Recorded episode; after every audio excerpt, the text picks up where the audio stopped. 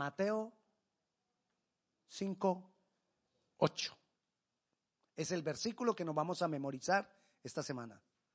¿Quién le gusta memorizar versículos? Bueno, ¿quién quiere memorizar? Bueno, ¿quién lo va a hacer? Yo no sé si le gusta, yo no sé si quiere, pero lo va a hacer. Gloria a Dios. Mateo 5, 8. Mateo 5, 8 es facilito. Facilito, cortito, de los que a usted le gusta memorizar. Bienaventurados los de limpio corazón, porque ellos verán a Dios. Y te digo, no hay que esperar a que nos muramos para querer que esto se cumpla. Porque los de limpio corazón, ver a, ver a Dios es tener una relación íntima con Él. Moisés vio a Dios y no se murió.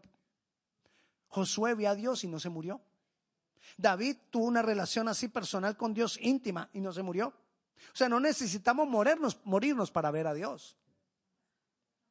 Pero sí necesitamos un corazón limpio para tener mayor libertad en nuestra relación con Dios. Vamos a estar hablando, hoy comenzamos intimidad con Dios, hoy va a ser la primera de las enseñanzas acerca de la intimidad con Dios. Pero vamos a hablar de cómo un corazón limpio nos permite una mejor o mayor intimidad con Dios. Es de mucha importancia tener intimidad con Dios. Porque tener intimidad con Dios muestra lo que yo creo de Dios. Tener intimidad con Dios muestra el concepto que él es de lo que él es para mí. Muchos le llamamos padre, pero no lo tratamos como padre. Muchos le decimos Señor, pero no le damos el señorío de todas las cosas nuestras. Muchos le decimos, ¿cómo más le dice usted a Dios? Mi rey, pero Él no gobierna ni reina sobre nuestras cosas. Entonces nosotros tenemos, necesitamos intimidad con Dios porque la intimidad con Dios muestra lo que Él es para mí, lo importante que Él es para mí.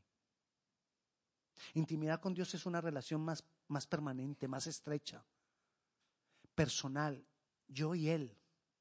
Ahí nada tiene que ver mis hijos, nada tiene que ver mi esposa, nada tiene que ver el pastor, nada tiene que ver el líder, nada tiene que ver nadie. Es yo y Dios. Eso es intimidad. Lo que yo, lo, que yo puedo lograr en esa, en esa conversación personal con Él.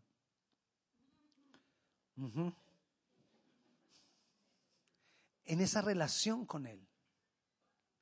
En esa relación con Él, nosotros, mira, imagínate la relación con tu pareja, si tienes pareja. Si no, entonces imagínate que tienes. Pero imagínate una relación de pareja. Y yo voy con, yo voy con, con mi pareja y ando con Isabel y vamos a mercar y hablo con ella y venimos. Bueno, no, yo merco solo. Vamos a, vamos a pasear, vamos a algunas cosas. Y ahí compartimos, ahí hablamos. Pero eso es intimidad. Yo quiero intimidad. Entonces ya busco otras. Bueno, eso no es el tema otras formas de llevarla a ella a, tener intimidad. ¿Estamos? Lo mismo pasa en una relación con Dios. Hablamos con Él cuando vamos a trabajar. Hablamos con Él cuando tenemos un espacito ahí en el día, así en el momento. O mientras trabajamos hablamos con Él. Pero un tiempo reservado para Él, donde voy a estar hablando con toda libertad con Él, es intimidad. Y lo necesitamos ese tiempo. Un tiempo donde no me distraiga. Ah, pastor, pero es que mientras yo puedo trabajar, yo puedo estar hablando. Sí, pero que no te distraiga. Que no estés pensando si el semáforo cambió o no cambió. Porque a mí me ha pasado. Si yo voy manejando y me pongo a hablar con Dios, hago el stop en semáforo en verde. De verdad. ¿Por qué? Porque estoy en ese momento hablando con Él. Entonces, de pronto llega uno por detrás y me da. ¿Qué necesito? de pronto si yo quiero estar en el carro, entonces me voy a estacionar, si es que voy a tener intimidad con él ahí. Si no, voy a buscar un momento donde pueda estar concentrado con Él. Cuando Jesús enseñó a orar en Mateo 6, le dijo, entra a tu aposento y cerrada la puerta. Cierra la puerta y es un tiempo tuyo con Dios. Pastor, pero es que yo no puedo tener ese tiempo solito con Dios porque es que en mi casa vivimos 14. Búscalo. Puede ser el baño. Aún puede ser el carro, pero el carro quieto. Para que no te distraigas. Puede ser lo que sea, pero donde tú puedas estar concentrado con Él a solas y tú le puedas abrir tu corazón y tú le puedas decir con qué tú luchas, tú puedas decirle a Él cuáles son tus temores, tú le puedas decir cuáles son tus pecados, y tú, tú le puedas decir cuál es el pecado con el que no has podido, para que le podamos decir todo. Pero algo que nos ayuda a eso es tener un corazón limpio. Porque lo leímos ahora. Ver a Dios es tener esa relación con Él en intimidad. Bienaventurados los de corazón limpio porque ellos verán a Dios, porque ellos podrán tener con mayor libertad esa relación, esa intimidad con Dios. La limpieza de corazón parte de una actitud, parte de una disposición, parte de un deseo. Cuando tú decides, Señor, yo, yo ya no quiero la vida así. Yo decido tener un corazón limpio. Yo decido, Señor, que tú llegues a áreas que quizás antes no te he permitido llegar. Necesitamos abrirle el corazón al Señor para que Él llegue a áreas que, que, en otros momentos no se las hemos entregado. Donde verdaderamente si yo le digo rey es porque Él va a reinar, si yo le digo Señor es porque Él me va a señorear, si yo le digo mi Dios es porque va a ser mi Dios sobre mí y voy a dejar de vivir mi vida de acuerdo a mi voluntad. Nuestra voluntad es fuerte. Nuestra voluntad es, es, manipuladora y nuestra voluntad quisiera manipular a Dios. Y nuestra voluntad le dice a Dios, sí, yo, ah, ahora sí que sí. Y mentiras. Al otro día estamos igual. Pero si tú buscas intimidad con Dios, tú lo vas a lograr. Porque Dios te da la fuerza otra vez. Y te da la fuerza otra vez. Y Dios poco a poco va obrando. Y Dios poco a poco se va manifestando. Es decir, tengo que asumir que no puedo seguir pensando y obrando igual que antes. Siempre tengo algo que cambiar. No importa cuántos años lleves en Cristo. No me pregunte. No le voy a decir. Bueno, le voy a decir. Reste 56 menos 22, 23. 33. Puedo tener 33 años conociendo al Señor y tengo algo que mejorar en Él. Y tengo algo que aprender en Él. Y para eso necesito intimidad. Para eso necesito presencia de Dios. Como decía Pablo, no es que yo lo haya logrado ya, pero corro, continúo para tratar de lograr aquello para lo cual me llamó Dios. Tener un corazón limpio la obra de Jesús en la cruz. Uno de los propósitos por lo cual Él entregó su cuerpo, fue inmolado, fue sacrificado, fue golpeado, fue humillado, su sangre fue derramada completica. Uno de los propósitos era que tú y yo pudiéramos tener acceso al Padre. Uno de los propósitos era que tú y yo pudiéramos tener comunión con Dios. Y después de que Él hizo esa obra, preguntemos, ¿y tu comunión con Dios? Ahí no sé. Voy a ver si trato. Después de lo que Él hizo por esa comunión. Después de lo que Él sacrificó por esa comunión. Y a nosotros a veces, como que sí, pero como que no. Eh, todo comienza con una decisión y con un entendimiento. Yo necesito tener esa comunión con Dios, yo necesito tener un corazón limpio delante de Él.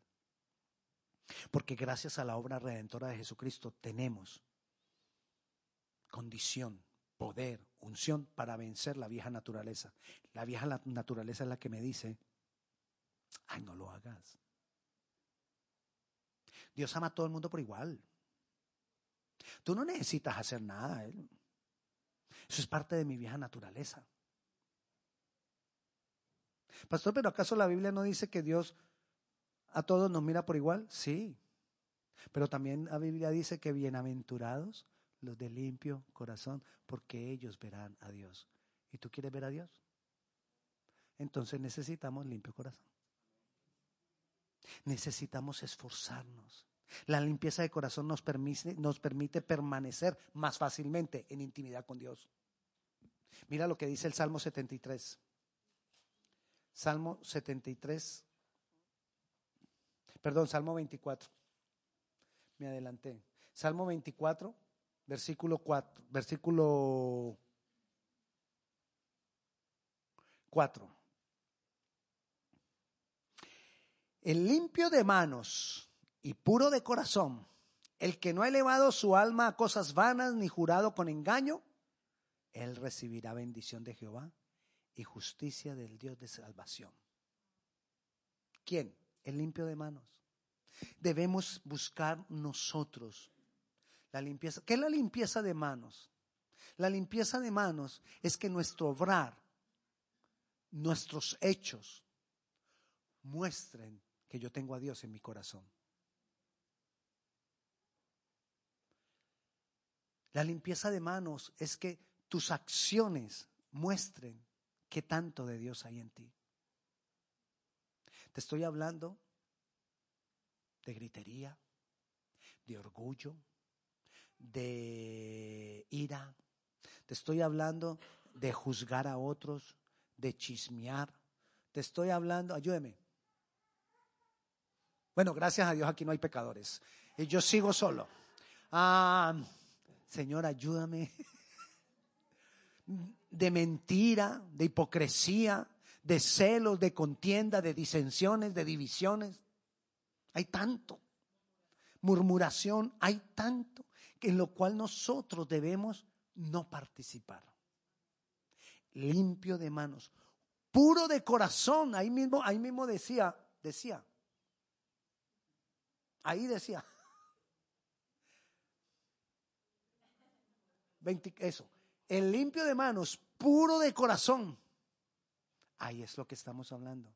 Que mi corazón sea puro. ¿Sabes por qué? Porque es que todos esos hechos que están en, la parte de arriba, limpio de manos, vienen, esas, esas acciones que a veces a Dios no le agradan, vienen a nosotros desde el corazón. El problema no es lo que tú hagas. El problema no son tanto tus reacciones. El problema no es tanto que tú grites, que tú te enojes, que tú chismees, que tú mientas. El problema no es ese. El problema es que todo eso viene de lo que hay en el corazón. Porque Jesús dijo, no es lo que contamina al hombre lo que viene de afuera. Lo que contamina al hombre es lo que sale del corazón. Entonces yo para poder cambiar mis acciones, mi ira, mi enojo, mi gritería, mi, mentira, mi hipocresía, todo eso necesito trabajar en el corazón. Cuando mi corazón es limpio, eso empieza a cambiar. Y no solamente eso, cualquier otra cosa, cualquier otro pecado, cualquier otra, situación difícil. Lo que siempre te he dicho, la gente, la gente muchas veces dice, ay, yo quisiera traer a mi amigo, pero es que es un, es un borracho y yo le he dicho que hasta que no cambie no lo llevo a la iglesia. Y yo le he dicho, deje de tomar y venga a la iglesia. Y está todo tomado. Y un día borracho me dijo que quería venir. Yo no lo traje. Si está borracho y él dice sí, tráigaselo. ¿De dónde va a sacar él la fuerza para decirle no a su lucha? Es al contrario, no, no le diga que cambie para que venga a la iglesia, dígale, venga a la iglesia para que reciba de Dios y pueda cambiar. Así que si usted tiene amigos borrachos, tráigalos. O si tiene amigos de cualquier, no importa, para que reciban de Dios. Y puedan tomar la decisión, yo quiero cambiar. Y podamos tener un corazón puro. Y no juzguemos cuando traemos a alguien. No juzguemos cuando tú ves que llegó alguien y como que, mm, mira esa iglesia, ¿viste el borrachito? ¿Viste el borrachito? Y empezamos todos a, aterrados porque es borrachito. A Jesucristo lo criticaron y lo que se señalaron porque andaba con pecadores. Así que si tiene muchos pecadores a su alrededor, tráigalos. Porque ellos son igual que nosotros. Nosotros somos igual que ellos. Lo que pasa es que nuestros pecados son otros. Y aquí estamos. Y vamos a luchar por nuestros pecados y dejemos que cada uno luche por su propio pecado. El corazón limpio evita que yo esté señalando a otros, evita que yo pueda sacar, a, eh, rechazar a uno, rechazar a otros. Ay, no, mira ese tan pecador. Yo ni me junto con él. ¿Y entonces quién le va a predicar? ¿Y entonces quién le va a mostrar el Evangelio? Yo no te estoy diciendo que, que compartas lo que él hace. Te estoy diciendo que no lo rechaces. Un corazón puro nos enseña a ver la vida desde el punto que de, vista que la ve Dios. Un corazón puro nos hace ver las cosas como Dios las ve. Un corazón puro nos hace amar lo que Dios ama. ¿Y qué Dios ama? Los pecadores. ¿Y qué Dios ama? Los que están luchando, los que quieren volver a Él. Dice, quien no ha elevado el corazón a cosas vanas decía, quien no ha elevado el corazón a cosas vanas. ¿Qué es? Perdón, quien no ha elevado el alma a cosas vanas. ¿Qué son las cosas vanas? Lo que no tiene sentido, lo que no tiene propósito. Hay tanta vanidad en el mundo. Y nosotros que tenemos que vivimos en este país, más estamos propensos a la vanidad, porque en medio de lo que nosotros vivimos, casi todo es vanidad y la vanidad se nos vuelve necesidad. Tenemos que cambiar el televisor. ¿Se ve mal? No, es que no es smart. Pero se ve bien. Es que no es high definition. Y se nos vuelve una necesidad. Tengo que cambiarlo. Y los niños aprenden a pedir con esa palabra. Necesito. Yo he escuchado a muchos niños, bebés, que la demanda es, necesito un iPad. Bebés. Y entonces aprendemos, aprendemos a crecer así, donde la vanidad se vuelve necesidad. Pero si nosotros nos metemos más y más con Dios, Dios nos va a ir dando el equilibrio. Necesitamos equilibrio. Porque a veces gastamos en lo que no es necesario gastar. Pero un corazón limpio y una relación íntima con Dios me va llevando cada vez más y cada vez más a hacer lo que Dios quiere que yo haga, a gastar en lo que necesito gastar, a, a, invertir en lo que necesito invertir, a invertir tiempo aún en lo que necesito invertir tiempo. Yo debo afianzar mi corazón a las escrituras. Quien tiene un corazón limpio puede disfrutar de todas las bendiciones que hay aquí más fácil. Y esto está lleno, lleno de bendiciones para ti, para mí. Pero si nosotros las queremos mirar desde el punto de vista de las cosas vanas, no las vamos a lograr. Mire, a mí me han dicho que si yo declaro esto que dice acá, eh, que es para mí, yo lo declaro y yo lo declaro, y tu corazón está vuelto nada, lleno de pecado, lleno de maldad con los demás, lleno de pelea, eh, lleno de rencor, eh, mejor dicho, ya ni porque has peleado con todo el mundo, a todo el mundo odias. ¿Y, y qué será, hola? Que yo declaro esta palabra y no pasa nada. Pues, ¿qué será? Busquemos esa intimidad con Dios teniendo un corazón limpio. Dios está atento a lo que hay en tu corazón.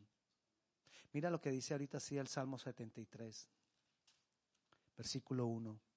Ciertamente es bueno Dios para con Israel, para con los de limpio corazón. Dios es bueno con todo el mundo, pero la diferencia es que los de limpio corazón no hay un obstáculo para recibir la bendición. Dios suelta la bendición sobre todos. Eso es verdad, pero no todos la disfrutan. Porque a veces el, no estar el corazón limpio es un obstáculo para poder disfrutar la bendición que Dios nos ha dado. Está dispuesta ahí para ti, pero el hecho de que tu corazón no sea limpio, no puedes ver la misma bendición. Imagínate, tú vas en tu caminar y ahí está colgadita una bendición para ti que Dios tiene dispuesta para ese tiempo, para ese día, para ti. Si tú tienes un corazón limpio, vas a ver con claridad el día, el momento y toma la bendición. Pero si tu corazón no está limpio, tú no vas a poder ver el momento de la bendición. Y pasaste por el lado de la bendición y ni la viste. Y seguiste caminando. Hola, ¿por qué será que es que Dios no me bendice? Dios sí te ha, dado bendición. Pero por causa de no tener un corazón limpio no vimos la bendición. Dios mira el corazón.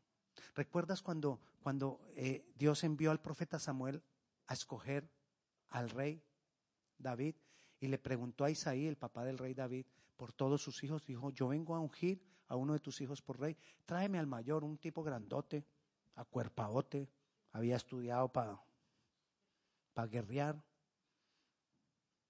Y, Samuel dijo, uy, este es. Dios le dijo, no, hombre, ese no es. Deja, de estar mirando lo, lo de afuera. No mires su físico. No mires su apariencia. Mira el corazón. Porque eso es lo que yo miro, el corazón. No nos dejemos de enlumbrar por la gente que habla bonito. Porque Dios mira el corazón. Pero igual pasa con cada uno de nosotros.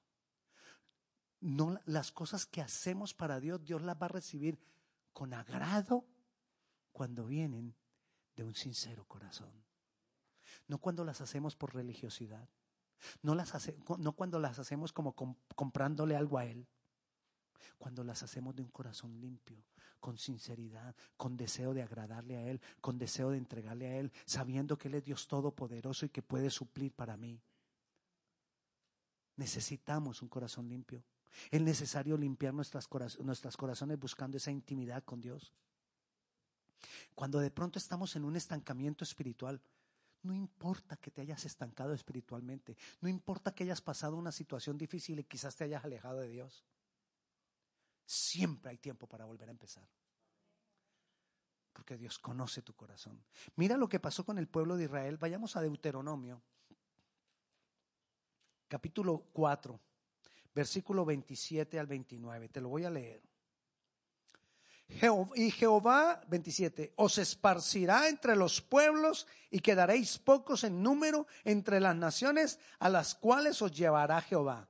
Y serviréis allí a dioses hechos de manos de hombres de madera y piedra que no ven, ni oyen, ni comen, ni huelen. Es decir, Dios está diciendo, ustedes yo sé que se me van a apartar de mí. Yo sé que ustedes, aunque van a estar poquitos en esa tierra, se van a volver tras los ídolos de ellos y se van a olvidar de mí. Ustedes van a empezar a adorar imágenes que, hechas por hombre y se van a olvidar de mí.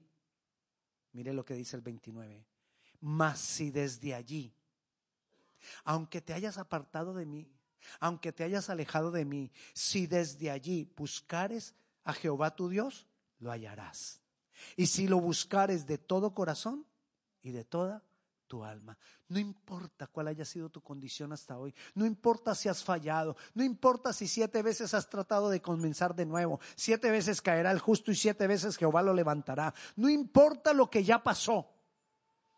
Busca al Señor otra vez con todo tu corazón y con toda tu alma y vas a ver que Dios está esperando por ti.